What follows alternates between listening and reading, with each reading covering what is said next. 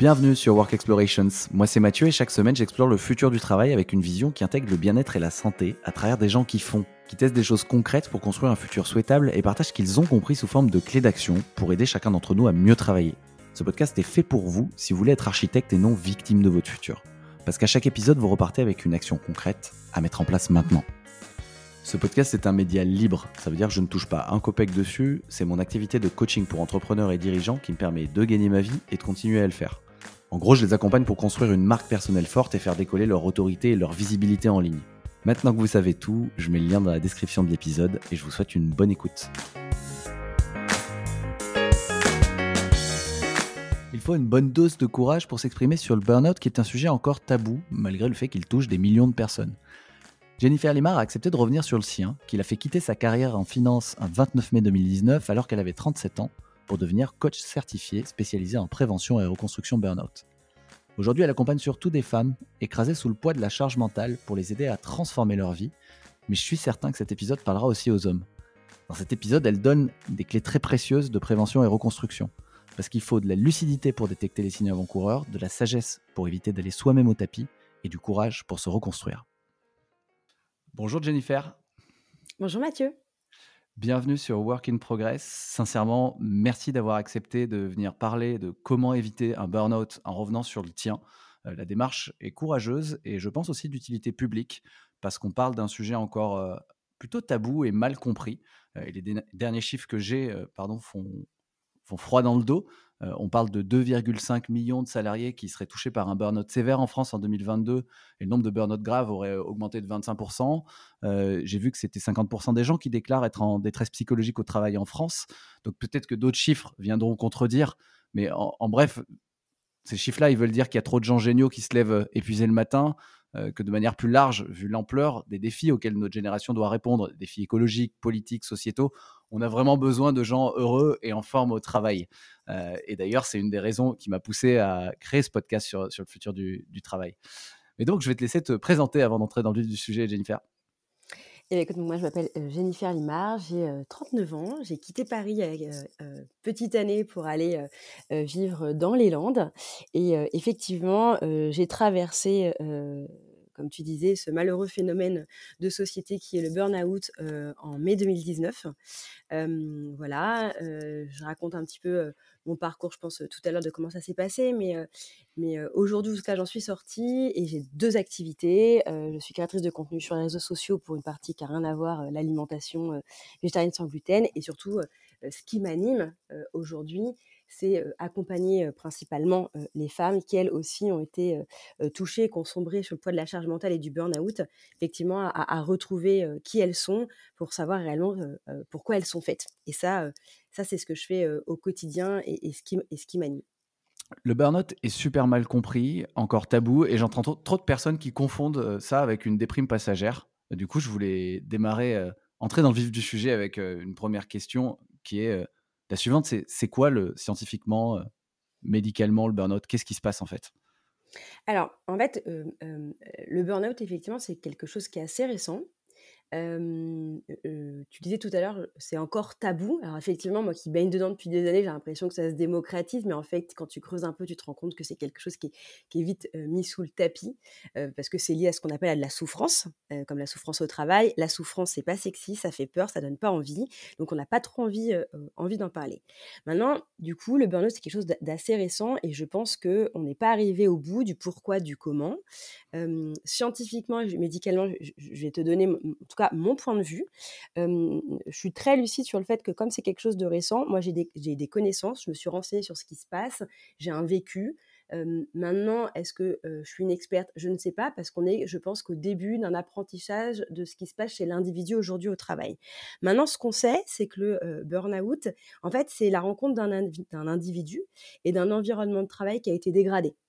Et c'est cette rencontre-là qui fait que ce sont deux facteurs externes et internes qui fait qu'effectivement, on arrive à une crise de l'individu et qu'en fait, qu'il se crame. Il se crame généralement pourquoi? Parce que bah, il n'a pas les ressources suffisantes face aux exigences finalement de, son employeur et au travail, ou souvent, il y a une problématique de valeur qui n'est pas respectée. Et en fait, il y a cette espèce de déséquilibre et de presque de schizophrénie entre bah, ce pourquoi la tâche qu'on m'a demandé, le je dois bien faire, et finalement qui je suis intrinsèquement. Et il y a fait cette dissonance, ce dilemme entre l'individu et l'environnement de travail. Et c'est là qu'effectivement, on se retrouve dans ce qu'on appelle un facteur de suradaptation de l'individu pour finalement faire correctement ce pourquoi il a été missionné et finalement avec cette dualité de qui il est, de qui il est vraiment. Et c'est ça en fait aujourd'hui le, le, le burn-out. Et en fait, je vais te donner la définition du burn-out qu'on peut retrouver aujourd'hui dans le rapport d'un rapport voilà, sur travail.gouv. Cette définition dit que le burn-out se traduit alors par un épuisement physique, émotionnel et mental qui résulte d'un investissement prolongé dans les situations de travail exigeantes sur le plan émotionnel. Donc ça, c'est une définition que tu peux retrouver de manière un peu plus institutionnelle. Sauf qu'effectivement, en fait, ça veut dire quoi concrètement? Un burn-out, comme je dis, c'est bien la rencontre d'un individu sur un terrain, donc un, endroit, un environnement, donc l'environnement de travail, et l'individu en tant que tel. Et en fait, comme je te dis, cette suradaptation, en fait, c'est également en fait une crise identitaire de l'individu. Et ça, on n'en parle pas assez. On parle de cette notion d'épuisement, hein, des fatigues, hein, parce que le burn-out, c'est quoi? C'est à un moment, bah, tu étais cramé. Hein, euh, un matin, souvent, euh, on entend beaucoup de gens le vivre, se pousser à bout jusqu'à un moment, le, choc, euh, crise de panique, un, un, matin, on se lève plus, etc. Donc, littéralement, l'individu est vidé vidé littéralement de son, de son énergie. mais en fait, la question c'est pourquoi ces individus se vident de leur énergie? Pourquoi ils ont été jusqu'à se, se cramer en fait. Qu'est-ce qui pousse ces gens à pas avoir dit non avant ou ne pas avoir écouté des symptômes? Et en fait, c'est là qu'on se rend compte et sur lequel on ne parle pas assez, qui est qu'effectivement, le burn-out, en plus d'être effectivement un sujet dans l'entreprise de comment on, gère les individus, jusqu'où on les pousse, il y a aussi la part de responsabilité de l'individu avec cette crise identitaire qui les font effectivement euh, euh, se, se, se, cramer au travail ou, euh, ou, ailleurs, parce qu'on se rend compte aussi qu'il y a beaucoup de burn-out chez les chefs d'entreprise ou les solopreneurs, et finalement, ils n'ont pas une organisation au-dessus de leur tête. Mmh.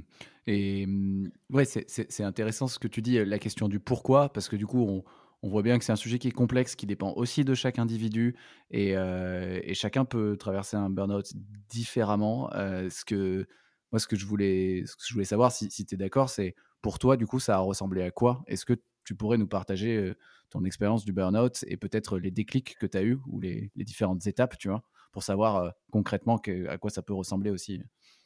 Alors, effectivement, je te rejoins. Je pense que comme c'est quelque chose de, de nouveau. Hein, aujourd'hui, le burn-out, je pense qu'il y a presque, je dirais presque, hein, autant de formes de burn-out que d'individus. parce qu'on parlera certainement des symptômes tout à l'heure, mais il y en a 130. Donc, il va se manifester, il va être propre un peu à chacun, parce que forcément, on est sur un terrain, donc une entreprise, un terrain, et un individu, donc toute une personnalité. Néanmoins, moi, la manière dont je l'ai traversé, j'étais dans un, je travaillais en finance hein, à Paris. Je, bossais comme responsable de programme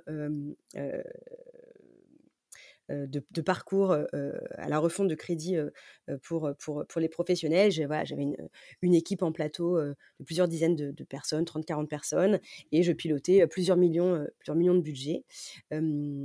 j'ai un profil, voilà, on va parler, hein, mais j'ai quand même, je cochais quasiment toutes les cases du, profil. Moi, je dis burné, il y a des gens qui disent burn-outé, enfin voilà, mais par habitude, j'ai le profil du, du, du burné ce qui s'est passé, c'est qu'effectivement, j'avais une surcharge, euh, une surcharge de travail. Je faisais au moins le travail de, de, quatre personnes. J'étais également en, direction centrale, donc j'étais dans un climat complètement euh, délétère. Euh, en gros, ce que je dis, c'est que je vivais dans un climat, c'était Game of Thrones en, en, version réelle, quoi. Hein, ou, is, no good, qui tu veux, hein, qui veut prendre la, la, place du le calife, qui prend la place du calife, quoi. Donc je vivais ça. Mais, mais c'était une réalité. voilà, j'étais, j'avais une petite, une trentaine j'avais 32-33 ans, j'arrivais dans un, un, monde hyper masculin, très patriarcal, où effectivement,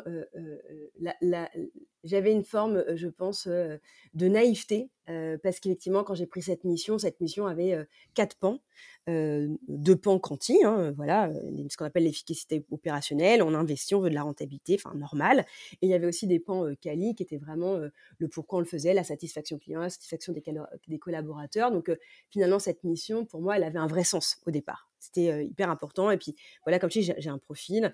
et donc, dans ce profil-là du, du burn-out, j'étais quelqu'un d'extrêmement investi. et pour lequel bah, j'avais dit OK pour cette mission, et bah, il, fallait, il fallait y aller au bout. Quoi. Donc, on manquait scrupuleusement de moyens malgré les millions, voilà, surtout de moyens humains. du coup, on compense énormément. Et en gros, voilà, un jour, avec le mélange de ce climat justement délétère et ma personnalité qui est, bah, je me suis engagée à faire ça, et ce pourquoi je le faisais, bah, un jour j'ai cramé parce qu'en plus de ça, le pourquoi je le faisais était en train de se transformer en unique et seule raison qui était l'efficacité opérationnelle. Ça veut dire quoi, efficacité opérationnelle? Bah, Je te donne tes millions que je te débloque tous les quadrimestres, semestres, si effectivement tu rentres dans ton efficacité opérationnelle, c'est-à-dire tes tableurs, tes tableurs Excel, hein, et savoir combien tu dégages de personnes. Voilà, en gros, c'était un peu ça. Et, du coup, là, il y avait une perte de sens littéralement de ce pourquoi je le faisais. Et donc, en fait, tu te retrouves avec une vraie schizophrénie Sauf qu'effectivement, au moment où j'ai cramé, c'est-à-dire le 29 mai 2019, il y a eu un certain nombre de symptômes, mais que j'ai pas écouté.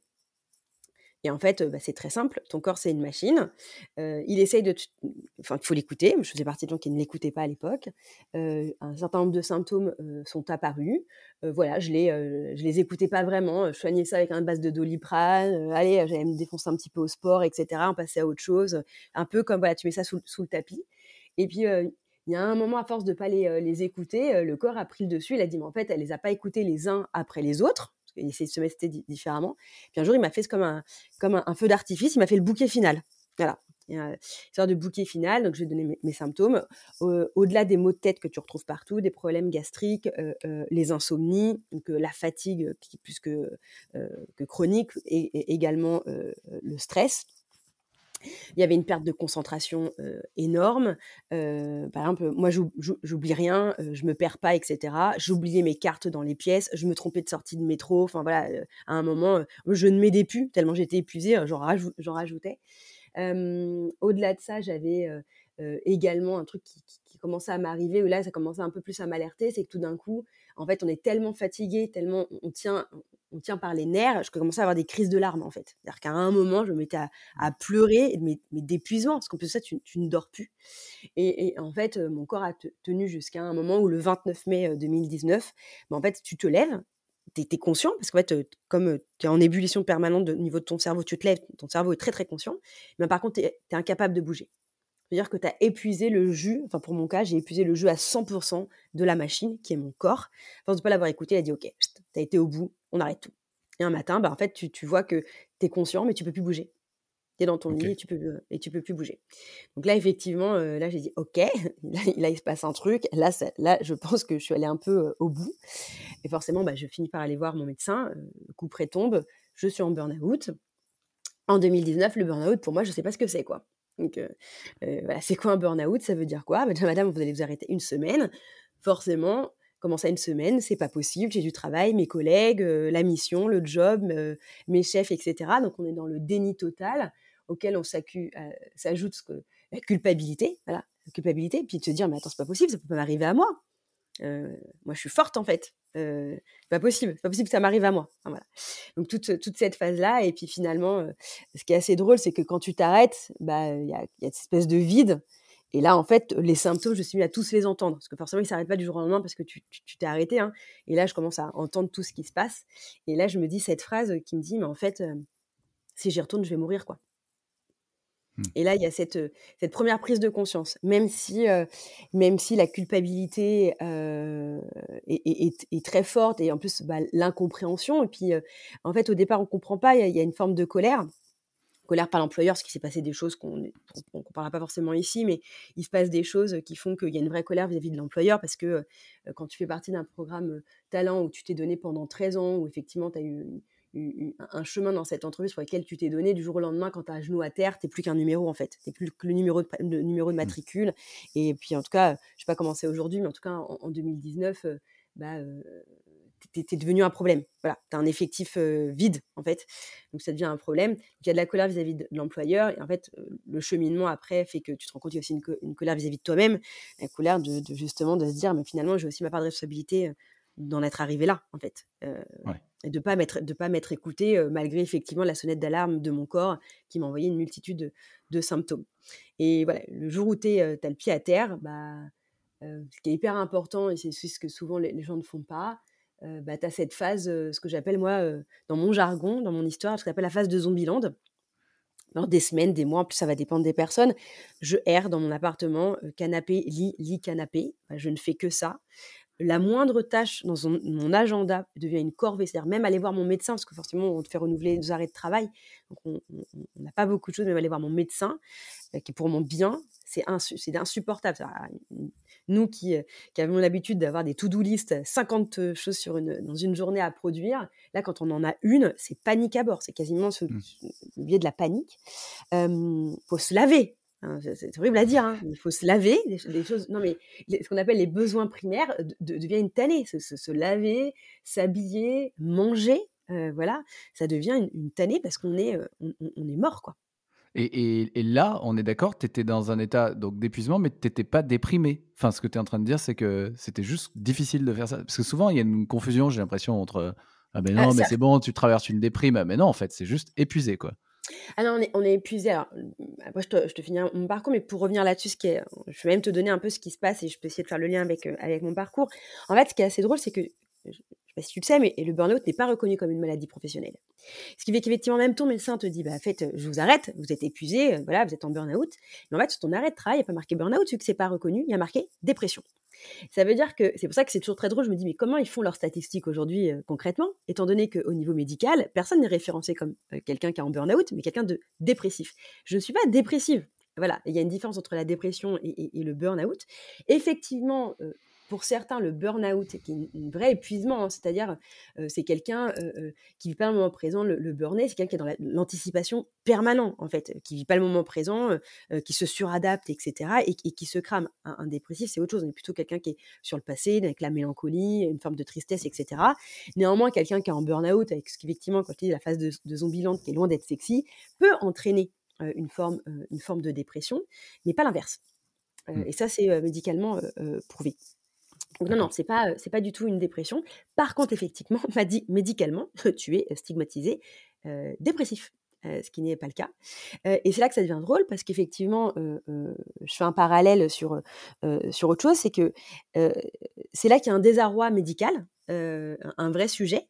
je pense que malheureusement, pour l'avoir vécu, tous les médecins ne sont pas encore parés à ça aussi, parce qu'effectivement, c'est quelque chose de nouveau c'est lié beaucoup à la crise identitaire. Et finalement, qu'est-ce qui se passe les gens qui sont en burn-out? Tu te trouves aller chez ton médecin, qui va te renouveler des, arrêts maladie, et qui, te, qui t'offre que deux choix, enfin deux possibilités, donc de t'arrêter et de te reposer, et de prendre des médicaments. Ce qu'on appelle des antioxylétiques, des antidépresseurs. voilà. et c'est la seule chose. Et ensuite, la seule chose qui s'offre à toi, une fois que tu vas un peu mieux, c'est-à-dire que tu es un peu plus en mesure de sortir de chez moi et de rajouter un rendez-vous supplémentaire, euh, ça accompagne la deuxième possibilité, qui est un accompagnement un peu plus mental, par un psy ou un psychiatre. Donc soit effectivement tu vas voir un psychiatre, et une partie est remboursée par la sécurité sociale, mais effectivement, je prends un exemple là, pour le coup, moi, sais pas ce que j'ai fait, mais, mais c'est le, cas d'une amie qui a décidé en plus d'aller voir un psychiatre reconnu sur Paris sur le burn-out mais forcément qui a des dépassements d'honoraires de x3, x4. Donc, il faut avoir les moyens d'avoir une séance toutes les semaines, donc c'est un, vrai budget. Et là, effectivement, c'est reconnu en tant que psychiatre et c'est une partie est prise par la Sécu, mais avec le dépassement d'honoraires, voilà, qui lui, en tout cas, est en mesure en plus de te donner des médicaments supplémentaires. Ou sinon, tu vas voir le psy, voilà, qui lui, pour le coup, n'est pas du tout remboursé par la sécurité sociale. Et aujourd'hui, c'est tout ce qu'il existe. Ah ouais, ok, c'est les deux options. Tout ce qu'il existe. C'est deux options. Sinon, après, si tu veux t'en sortir, c'est d'autres choix, beaucoup plus holistiques, mais qui ne sont pas forcément reconnus, et qui sont à ta charge. Ok. Et toi, tu as fait comment? Alors moi effectivement une fois que j'ai réussi à passer au bout de quelques mois ce que je te disais la, phase la phase de Zombieland donc effectivement une succession d'arrêts maladie bah, tous les mois hein. au départ c'est les semaines mais après ton médecin t'arrête tous les mois donc moi effectivement je suis allée voir une, une, psychologue dans un dans un premier temps pour parler, essayer de, comprendre bah, pourquoi moi, plus plutôt sur la notion de, de, de passer, revenir sur, ce qui s'est passé, ça a duré, ça a duré, ça a duré quelques mois. ça a été un peu mieux, mais j'ai commencé à me dire il me faut autre chose. Parce que ce que je t'ai pas dit aussi sur le burn-out, c'est que le burn-out aussi, forcément, comme tu t'es cramé, parce que tu es en stress chronique, ce qui veut savoir qu'au niveau de ton cerveau, comment ça fonctionne quand tu es en stress chronique, le stress, il peut être bon. Le premier stress, c'est ce qu'on appelle la survie. Ah, c'est-à-dire que tout d'un coup, tu vois une situation dangereuse, c'est normal, montée d'adrénaline, tu te bats, tu fuis, normal, la situation se termine, tu n'es plus censé être en stress. Aujourd'hui, la majorité des gens sont en stress chronique, ce qui fait que, comme tu donnais les statistiques que tu donnais en, début du, podcast sont, sont, les suivants, c'est parce que les gens sont en situation de stress chronique, donc en stress permanent, ce qui n'est pas normal. Ça veut dire que ton cerveau pense que tu es en danger, littéralement, H24, donc ce qui génère mmh aussi beaucoup de problématiques dans ton corps, comme le cortisol, qui à long terme est finalement un, poison. Donc ce stress chronique, effectivement, qui fait que bah, tu es en stress permanent, en fait, ça fait quoi aussi dans les symptômes du burn-out? Ça veut dire que tu as une, une, dissociation totale de ton corps et de ton esprit. Ça veut dire qu'en fait, à un moment, tu es ce qu'on appelle en pilotage automatique et qu'il y a une déconnexion totale de ton corps et ton esprit. Et effectivement, donc, dans ma reconstruction, à un moment, je prends conscience de ça que je suis complètement déconnectée de mon corps et de mon esprit, que je suis pas là, et que je l'étais déjà en amont, hein, juste avant que je burn, j'étais en total pilotage automatique. Et là, je me dis, mais comment je reconnecte mon corps et mon esprit? Parce que franchement, c'est pas avec mon médecin généraliste. Ma psy, elle est, elle, est géniale, mais c'est pas avec elle. Et là, forcément, je m'intéresse à tout ce qu'on appelle des méthodes un peu plus holistiques. Et donc là, je commence à reprendre petit à petit du yoga. Alors je dis ça, euh, ça me dit ok super, il y a plein de gens qui font du yoga. Moi personnellement, juste avant mon burn-out, je faisais pas du tout du yoga. Je faisais du running à 10-15 km dès que je sortais tous les dimanches. Je faisais plutôt du crossfit, de la boxe. Enfin voilà, donc pas du tout ce type de pratique. Ou limite quand tu m'emmenais une ou deux fois sur un cours de yoga, j'étais en train de dire mais qu'est-ce qu'on fait? Je m'ennuie. Voilà, donc c'était mon profil d'avant. Et là forcément mon corps étant complètement ratatiné. Aujourd'hui, à ce moment-là, le yoga par exemple est totalement le rythme qu'il me faut. Et là, je, commence par des cours une fois par semaine, ce qu'on appelle le yoga yangar. C'est quelque chose d'une heure et demie, quelque chose de, très lent sur la posture, etc. Et je rencontre un prof exceptionnel. Voilà. C'est un premier élément qui me reconnecte à mon corps. Et je vais aussi faire ce qu'on appelle des cours de, méditation coréenne. Des choses un peu différentes. J'apprends la méditation j'apprends ce qu'on appelle le tapping. Le tapping, c'est ces points un peu d'acupuncture sur ton corps pour reprendre la connexion à mon corps. Et pareil, je continue à faire ce qu'on appelle des séminaires d'apprentissage de yoga, de méditation, de méthodes asiatiques et coréennes pour me reconnecter à mon corps ça, ça a été hyper important sur cette, cette reconnexion à mon corps pour récupérer mon énergie. Parce qu'effectivement, vu que tu t'es vidé, si tu récupères pas ton énergie, à un moment, tu peux essayer d'entreprendre plein de choses au niveau mental, mais en fait, tu, vas droit dans le mur parce que dès que tu as le sentiment d'avoir un petit regain d'énergie, pof, tu te fais rattraper par la patrouille, à savoir que bah, tu repars pour trois semaines en arrière parce que tu as, voulu aller, as voulu aller trop vite. Donc ça, c'est hyper important. Et ensuite, une fois que je me suis sentie un, peu mieux, donc tu ne me l'as pas demandé, mais il faut savoir que moi, j'ai mis plus d'un an à sortir de mon burn-out. plus plus d'un plus d'un an au moins. et ensuite, ce qui s'est passé, c'est que j'ai j'ai eu ce moment, parce qu'il y a plusieurs phases hein, dans le burn-out, un moment où j'ai dit, OK, j'ai discuté avec ma psy, je commence à entrevoir le pourquoi j'ai fait ça, ce qui m'est arrivé. je commence à regagner de l'énergie, à, reconnecter mon corps et puis surtout prendre conscience de mon corps, en fait, de ce qu'il est et, comment je dois en prendre soin, comment il fonctionne, etc. là, je me dis, OK, je sens qu'il me faut un projet. Il me faut quelque chose au sang qui j'ai besoin de, repartir. Pour la faire courte, ça se passe pas très bien avec mon employeur, cette notion de, rupture conventionnelle. et en fait, il y a cette colère qui se dit voilà, cette rupture, je la vole pas. forcément, j'ai passé des années, j'ai envie d'avoir mon chômage, etc. pour forcément voir venir, me donner un peu de temps parce que là, je suis pas guérie et je, je, suis pas, je, suis pas la personne d'avant. Bien évidemment, l'idée, c'est surtout pas de revenir la personne d'avant. Ça se passe pas très bien et du coup, bah, finalement, je prends la décision de démissionner. Démissionner pourquoi? Parce qu'en fait, être toujours en contrat avec ton, ton, employeur, qui est finalement ton bourreau, qui est l'environnement bourreau, mmh. fait que tu ne. Il y a comme un plafond de verre. C'est-à-dire que tant que tu es en lien avec lui, Tu as beau essayer de vouloir t'en sortir, il y a un plafond de verre. Il y a un plafond de verre pourquoi? Parce que tu reçois des courriers, à un moment tu dis est-ce que j'entrevois une démarche avec un avocat, etc. Dès que j'avais voyé son nom arriver, c'était panique à bord.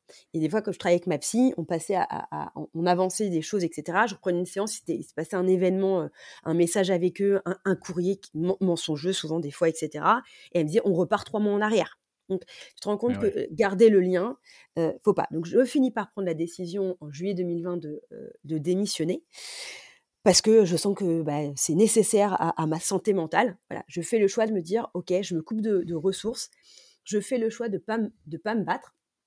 C'est pas un regret, il y a peut-être un peu de remords de me dire le problème c'est que c'est un peu David contre Goliath quand on est sur des entreprises du CAC 40 avec autant de moyens qui jouent la, qui jouent la montre, hein. ils le savent, hein.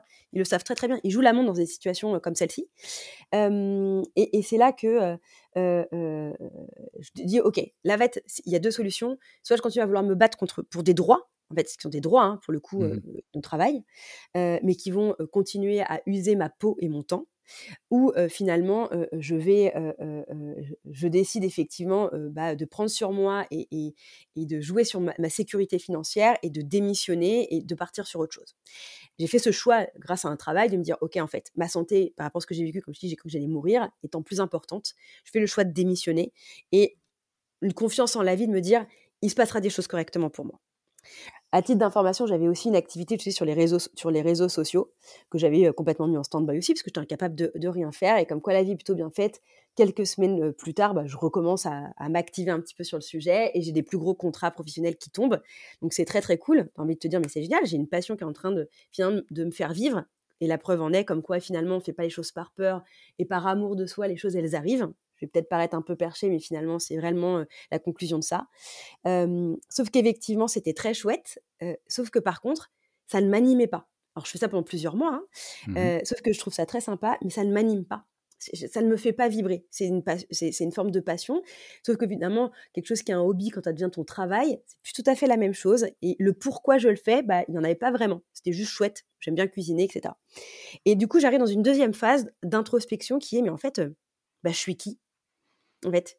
Je suis qui réellement et, qu'est-ce que, et qu'est-ce que je veux faire en fait Il y, a une différence entre qu'est-ce que je suis capable de faire, c'est-à-dire mes compétences. Donc tu me demandes de retourner en banque, j'ai les compétences pour aller en banque, par contre. Mais maintenant, est-ce que le pourquoi dans ces univers-là, est-ce que ça m'anime? Est-ce que c'est réellement mes talents innés et est-ce qu'il y a un vrai pourquoi? Bah, Je ne l'ai pas. Et c'est là que j'entreprends une démarche de coaching et que je me fais accompagner. Et là, effectivement, on travaille plus sur le passé avec la psy, mais on travaille réellement sur bah, qui je suis. qu'est-ce que je qu'est-ce que je veux faire? Et c'est là qu'arrive toute la dernière démarche de bah, ok là on va chercher vraiment le, pourquoi qui, qui, je suis pour réellement savoir ce que je veux faire et finalement arriver à là où je suis aujourd'hui. Merci beaucoup pour ce partage bah, complètement enfin toute cette transparence c'est courageux c'est honnête c'est hyper inspirant et là, tu as parlé justement de ta reconstruction. Moi, j'avais des questions de prévention et aussi des questions de, reconstruction. Du coup, il y a plus de liens. Là, j'ai envie d'attaquer tout de suite sur la question de les questions reconstruction. Tu en as un petit peu parlé. Ça prend du temps. Euh, il y a plusieurs étapes. Tu t'es fait accompagner. Euh, il y a certainement euh, aussi des, pièges dans lesquels ne pas tomber. Par exemple, couper le lien avec la toxicité de l'environnement qui a, qui, a, aussi été à l'origine du, du burn-out. je voulais savoir si toi, tu avais des clés de reconstruction à donner et peut-être aussi des, pièges dans lesquels ne pas tomber Alors, oui, oui, en fait, j'en ai parlé quelques fois, effectivement. Ce que je peux voir, parce que, alors moi, j'ai eu la chance de m'être donné ce temps-là, et, je pense que c'était une, clé de, de, ma réussite. Et du coup, maintenant, moi, en tant que coach, c'est le sujet où, putain, inversement, ce que je vais te donner comme clé, c'est ce qui fait que je vois des gens faire plusieurs burn-out euh, et retourner dans les pièges. En fait, le sujet qu'il y a, c'est quand on, si on a le temps, je te parlerai surtout du profil du burn-out parce que je pense que c'est important de comprendre. Et je vais te, je vais te le donner tout de suite. Euh, les gens qui burn, en fait, il faut savoir que un burn-out, ça peut toucher tout le monde. Tout le monde est susceptible hein, euh, de faire un burn-out. Ce qu'il faut quand même savoir, c'est que les femmes sont deux fois plus touchées que les hommes par le burn-out. C'est pas le débat là, mais il y a un vrai sujet de la charge mentale et de la position de la femme dans la société. C'est pour ça qu'elles sont deux fois plus touchées que par les hommes. Néanmoins, il y a des factures, des, il y a des facteurs, pardon, il y a des traits de personnalité qui sont très similaires sur les personnes qui burnent. Parce qu'il faut savoir qu'il y a des gens qui ne burneront jamais, voilà, parce qu'ils n'ont pas forcément ces traits de caractère, je dirais plutôt exacerbés. Ce qu'on retrouve souvent sur les gens qui burnent sont des gens qui sont perfectionnistes avec la problématique que ça finalement ça peut engendrer. C'est des gens qui sont très investis, impliqués, motivés, généralement connus pour leur endurance et leur résistance, des gens extrêmement rigoureux, qui sont limite euh, work alcooliques, euh, qui ont en plus à ce que je dirais le syndrome du bon et, de, la de, la bonne élève, a avec la notion de reconnaissance qu'il y a derrière. Euh, il y a une valeur travail et mérite qui est très forte, souvent généralement liée à un, facteur éducationnel. Ils ont besoin de se sentir utiles. Il y a vraiment une notion de pourquoi, il y a une notion de sens qui est très forte, qui est souvent très peu identifiée, mais très importante. Ils ont un vrai besoin de reconnaissance. Et, euh, surtout, comme je disais, vraiment avoir cette notion de, sens euh, dans ce qu'ils font. Donc ça, c'est vraiment les traits qu'on peut retrouver dans quasiment toutes les personnes qui burnent. Ça ne veut pas dire que les gens qui ne burnent pas n'ont pas ces traits-là, mais ces gens-là l'ont de manière beaucoup plus forte et beaucoup plus exacerbée. Mmh. Et en fait, le problématique là, c'est que c'est des gens, comme je disais, work alcooliques. Quand tu te retrouves à burner, c'est-à-dire que du jour au lendemain, tu es en stand-by en arrêt total. Et en fait, bah, quand tu t'arrêtes, quand tu as des journées en fait qui sont à 1000 à l'heure et que tu te trouves à t'arrêter, tu es juste face à toi-même et tu es dans le vide en fait. Et le, sujet qu'il y a quand on, quand on, burn, c'est que les gens, cette notion de vide, en fait, bah, ça les effraie. Ils n'ont pas l'habitude. Euh, bah, du coup, qu'est-ce qu'ils font? Ils, ils, le fuient. Et donc, alors qu'à un moment, finalement, euh, le temps qui t'est donné, c'est un cadeau, je le dis aujourd'hui avec le recul, ne faut pas se leurrer, moi sur le moment aussi, je m'en rendais pas compte. Mais en fait, ce, temps, on veut, on veut tout de suite le recombler. C'est-à-dire que tout de suite, on est en train de se dire, oh là là, euh, euh, euh, mais qu'est-ce qui m'arrive? J'ai sombré à titre professionnel, qu'est-ce que je vais faire de ma vie? Voilà, tu es en train de te dire, oh là là, la solution à mon problème, j'ai un problème avec l'emploi dans lequel je suis, qu'est-ce que je vais faire après Qu'est-ce que je vais faire après? Et on veut tout de suite vouloir s'en sortir et, et se dire, et réembrayer sur une notion de qu'est-ce que je vais faire. En as, tu sais pas pourquoi, tu dis vont embrayer par un bilan de compétences. Alors qu'en fait, non, c'est pas du tout le sujet à, ce moment-là. Et c'est là où c'est un, vrai sujet de ne pas accepter le temps qui t'est offert. et là, ce qui est aussi intéressant, c'est, comme je te disais, c'est le fait de accepter ce temps, se reposer. C'est extrêmement important d'accepter cette phase de repos j'ai beaucoup de gens en fait qui viennent me voir. Des fois, je leur dis mais t'en es où? Hein, Je dis mais en fait là c'est, enfin tu peux venir me voir, hein, mais en fait tu, tu, tu, risques de foirer en fait euh, ta reconstruction. Là, ce dont tu as juste besoin, c'est de ne rien faire. Pour un burn c'est compliqué, hein, de ne rien faire. Et accepter cette phase là est extrêmement importante. Et ensuite passer par une phase de d'introspection. La problématique, les erreurs que font souvent les gens, c'est que je t'ai dit tout à l'heure, c'est que comme euh, euh, ils ont euh, mis un pied à terre dans le travail, ils pensent que la problématique, bah, c'est retrouver, repartir dans le faire. Alors qu'en fait, comme je te disais tout à l'heure en début de podcast, ce qui n'est pas suffisamment dit par, par mes connaissances du burn-out, c'est que le burn-out, c'est une crise identitaire. Pourquoi en fait? Parce qu'en fait, tu te rends compte que pourquoi tu as burné? C'est parce qu'en fait, tu t'es pas écouté. Comme je disais, c'était une phase de suradaptation. Ça veut dire que c'était ton être qui était en train de suradapter à quelque chose sur lequel bah, il n'était pas du tout en phase. Et qu'en fait, c'est un moment où en fait, c'est pas le faire qu'il faut que tu solutionnes, mais c'est ton être en fait.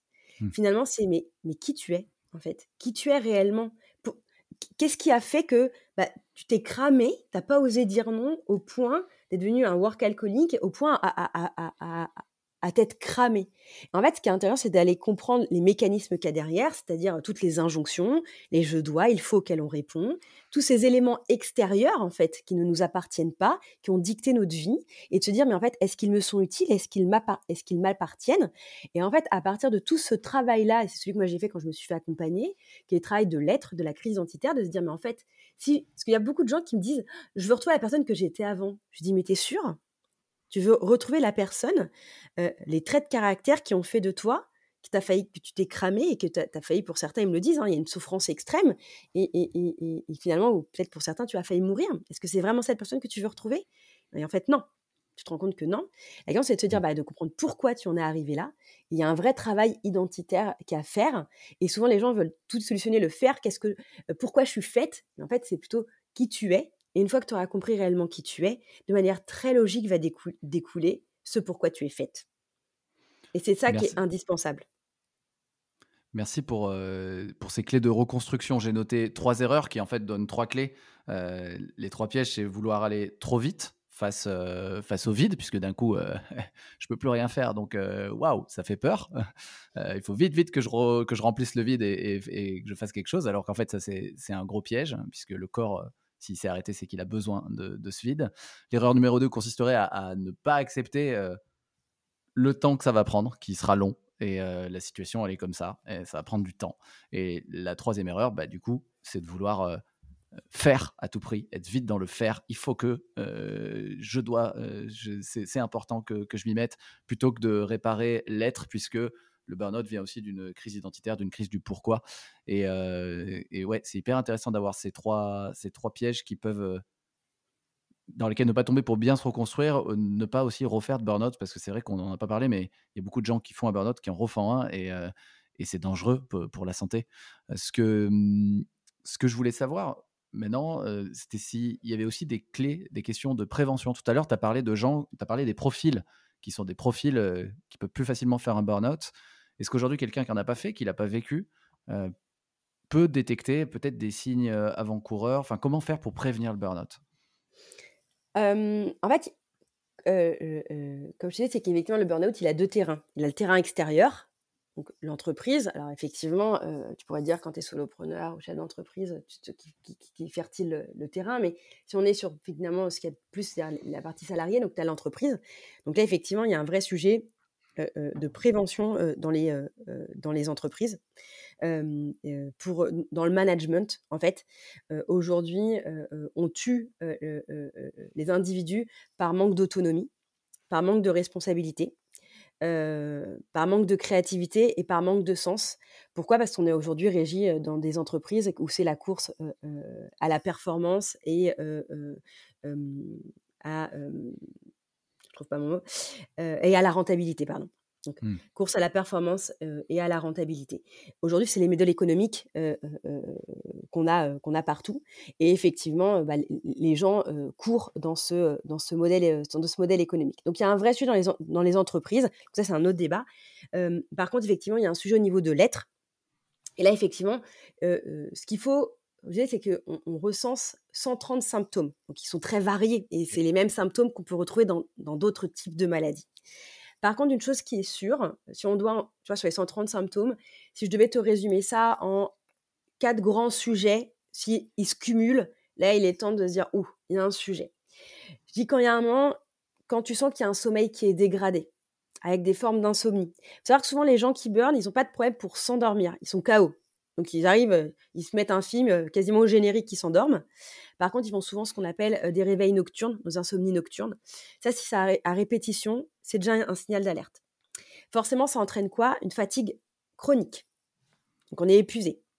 ça entraîne quoi aussi? Donc, un stress chronique. On est hyper tendu avec le stress qui est quoi? Ce qu'on appelle les maux de tête, les troubles musculo-squelettiques, toutes les tensions qu'on peut avoir au, niveau, au niveau du dos, etc. Et enfin, je dirais un symptôme beaucoup plus émotionnel, c'est ce qu'on appelle l'irritabilité. au travail, on se retrouve d'être beaucoup plus irritable. il y a aussi le cynisme aussi qu'on peut retrouver qui est très fort par rapport à, à l'entreprise.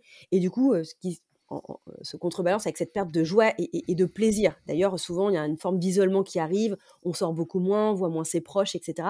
Quand on commence à cumuler ça, là, on est quand même sur un, gros, euh, un gros warning. Et c'est là il faut quand même euh, prêter, euh, attention. et c'est là il faut commencer à s'écouter.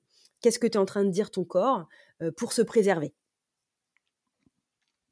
Effectivement, ça sent pas bon quand il commence à y avoir tous ces, tous ces symptômes-là. Mais merci, c'est des symptômes très clair quand tu l'as dit, mais c'est vrai que c'est vrai que quand ça nous arrive, c'est parfois difficile de pas faire euh, de faire la part des choses. C'est important de, s'observer.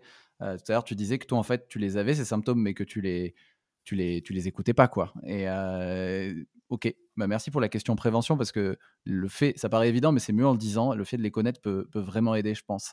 Et, et une fois que j'ai repéré ces symptômes, toujours dans la prévention, est-ce que tu aurais des des barrières anti-burnout, peut-être des routines à mettre en place pour essayer de calmer les choses, de se dire ok, je vais pas aller dans le mur là, je, vois que je vais aller dans le mur, je ralentis quoi. en fait, le, le, le, sujet, c'est qu'effectivement, le, la problématique des routines pour pas aller dans le mur, c'est qu'elle est très compliquée à mettre en place. mais je vais te le dire là, et les gens vont pas le faire. Je vais t'expliquer pourquoi. Parce que déjà, s'ils en sont arrivés là, la question de l'identité et ce pourquoi ils font les choses, souvent n'est pas arrivée. Il y a beaucoup de gens, bah, je me rends compte surtout en accompagnement, les gens ne se connaissent pas. Et en fait, quand tu ne connais, tu te connais pas, ça veut dire que tu ne connais pas ton système de valeurs. Ça veut dire qu'est-ce qui te nourrit profondément, qu'est-ce qui fait que tu es qui tu es de manière profonde, et donc savoir qu'est-ce qui te nourrit, donc qu'est-ce qui te donne de l'énergie. Si tu ne connais pas ça, tout ce que tu vas entreprendre est beaucoup plus dans la rigueur et, dans, et dans la contrainte, donc plus dans le il faut, je dois, donc tiré par l'extérieur. et donc en fait, ce que je vais te dire là, il, vous êtes difficile pour eux de les mettre en place. Je t'expliquer pourquoi. Parce qu'en fait, elles ne vont pas être raccrochées à ce qui te nourrit. Je m'explique. Si à un moment tu te dis, ok, j'ai à peu près les quatre problématiques que je tenais tout à l'heure. Ok, on écoute le, on écoute le podcast. Ok, bon, ok, elle dit, j'écoute mes symptômes. Maintenant, bah, ça veut dire que le matin, avant d'ouvrir mon télé, bah, j'ouvre pas mon téléphone, par exemple, et faire de la méditation. Ok, bon, la méditation, comment je m'y prends? Ou on peut nous dire, écouter son corps ça va être aussi ce que je vais pouvoir te dire, oser dire non. Voilà, s'affirmer en fait, ce genre de choses. ça peut être aussi tenir un journal de, gratitude, avoir un esprit qui repère plus le positif que le négatif, etc. Donc tout ça, on les a déjà entendus mille fois en fait. Sauf qu'en fait, moi, je, fais partie des choses que je fais aujourd'hui et pour lesquelles je suis convaincue. Mais aussi pourquoi? Parce qu'en fait, je les ai raccordées à mon système de valeurs, à mes valeurs profondes. Ça veut dire que moi, aujourd'hui, par exemple, je peux te prendre un exemple du sport. Donc, je faisais, du sport, mais la manière dont je faisais le sport avant et je fais le sport aujourd'hui, ça n'a rien à voir. à voir. Avant, je faisais du sport parce qu'il fallait que je fasse du sport.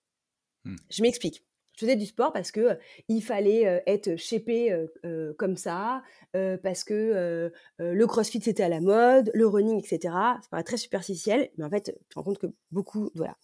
Aujourd'hui, aujourd'hui, je fais entre guillemets du sport ou d'autres pratiques, en tout cas, je bouge mon corps parce que j'ai rattaché quelque chose qui était très important pour moi, qui est la santé. J'ai une valeur santé qui est extrêmement importante, surtout avec ce qui m'est arrivé, hein, cette notion de corps, etc. C'est-à-dire qu'aujourd'hui, je ne dis pas je dois faire du sport ou il faut que je fasse du sport, c'est plutôt j'ai envie. Mmh. Ça n'a rien à voir. C'est-à-dire qu'en fait, je suis beaucoup plus motivée, c'est pas une contrainte pour moi pas une contrainte. Effectivement, après, j'ai un, mode de vie qui, me permet de, mais en fait, des fois, je pose mon stylo, je dis, mais là, mais là, j'ai envie, en fait. Là, je sens que j'ai envie de bouger. Euh, et le sport, c'est pas juste aller euh, tabasser dans, une, euh, dans du crossfit, etc. faire du sport, bouger ma valeur santé, c'est de me dire, non, en fait, là, je vais aller, je pose mon stylo, je vais aller faire 15 minutes dans la forêt, me promener, bouger, mouver avec mon pouvoir, aller dans la nature, et, ça me réanime, et je vais être beaucoup plus productive après. Je sais pas si mmh. ça paraît clair ce que j'essaye de, de, te dire.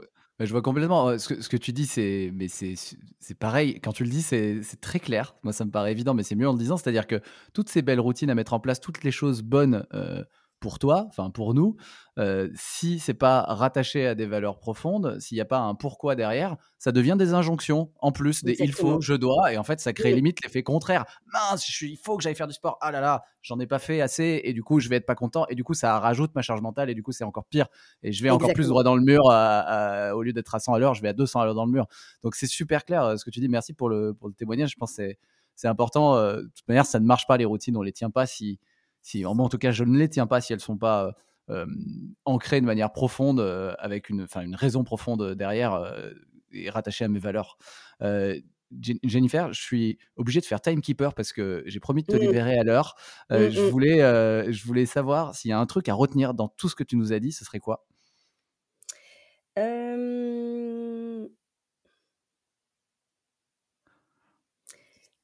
Pour moi, le, la chose la plus importante, en fait, l'apprentissage réellement de, ce qui m'est arrivé du burn-out. Alors, j'aime à dire que le burn-out a été euh, euh, ma pire expérience, mais ma meilleure conséquence. C'est vraiment quelque chose, euh, je le vis réellement comme ça. J'ai envie de vous dire, apprenez à vous connaître en fait. Apprenez à vous connaître. À chaque fois que dans la journée vous dites il faut, je dois, si vous faites les choses par l'extérieur, c'est pas vous qui parlez. Et tant que vous vous vous vous laisserez guider par l'extérieur et non pas par qui vous êtes et ce que vous avez envie de faire, le pourquoi vous le faites aura moins de sens, aura moins de saveur, aura moins de plaisir, etc. et, et, et, vous rendra moins heureux. Euh, c'est, euh, ça paraît un peu, euh, un peu illuminer ce que je dis, mais en fait, c'est, c'est un, un, long travail, peut-être un peu fastidieux de savoir réellement qui on est. Mais une fois qu'on le sait et qu'on le sent, en fait, tout est beaucoup plus fluide, tout est beaucoup plus limpide. Et en fait, la sensation de joie et de plaisir dans la vie, en fait, elle, elle, est, elle, est, elle est latente, quoi. Elle est là. Remplacer les il faut et je dois par un j'ai envie, c'est un, une bonne clé. C'est un, challenge que j'ai envie de. de je, vais le faire, je vais tenter de le faire. Euh, merci pour le partage. Work in Progress, c'est un podcast sur le futur du travail. Qui, euh, dans tes contacts, dans tes connaissances, tu me recommanderais d'y inviter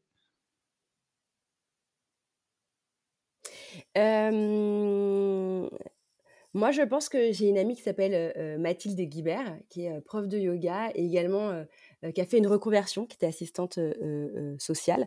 je pense que ce serait très intéressant de, l'écouter et, qu'elle t'explique effectivement son parcours dans le travail. Ça peut être une bonne personne, je pense, à, interroger et à découvrir. Merci beaucoup pour la passe décisive à, Mathilde. elle n'est pas au courant. elle n'est pas au courant. Elle n'est pas au courant. Elle le sera bientôt dernière question. Pour ceux qui, veulent, qui voudraient te suivre, Jennifer, t'envoyer des, des messages, des feedbacks, quelle est la meilleure manière de le faire? On me trouve à, trois endroits. Alors, je suis arrivée sur LinkedIn en début d'année, donc Jennifer Limar sur LinkedIn. Il y a mon site internet aussi, voilà, jenniferlimar.com. Tout est très très facile. Hein. Et sur Instagram, Jennifer Limar-du bas coach. Euh, on peut m'envoyer des messages. Euh, généralement, l'idéal, c'est de pouvoir m'envoyer des messages sur, euh, sur, sur mail directement. C'est d'y répondre au, mieux si effectivement les gens, ce que j'ai pu leur dire, ça leur a fait résonance et qu'ils veulent échanger avec moi. Ce sera partagé dans les notes de l'épisode. Merci infiniment, Jennifer, pour le partage. Avec plaisir, Mathieu, et surtout merci pour ton invitation et puis m'avoir donné la parole. Voilà, je trouve que c'est important de pouvoir parler de ça et de faire en sorte que le burn-out soit quelque chose de, bah, de moins tabou. C'est la fin de cet épisode, mais peut-être le début d'une autre histoire ensemble. Je vous propose deux options pour continuer. Première option, rejoindre ma newsletter VIP dans laquelle je donne un récap de chaque épisode en clé d'action. Elle s'appelle Le Carnet de Mathieu. Deuxième option, faire un retour sur l'épisode. Je réponds à tout le monde. Vous pouvez le faire sur ma newsletter en répondant directement à l'email ou sur LinkedIn qui est le réseau sur lequel je suis le plus actif. Bien sûr, ces deux liens sont dans la description de l'épisode. Pour terminer, je vous rappelle que ce podcast est un média libre, donc il ne me rapporte pas d'argent.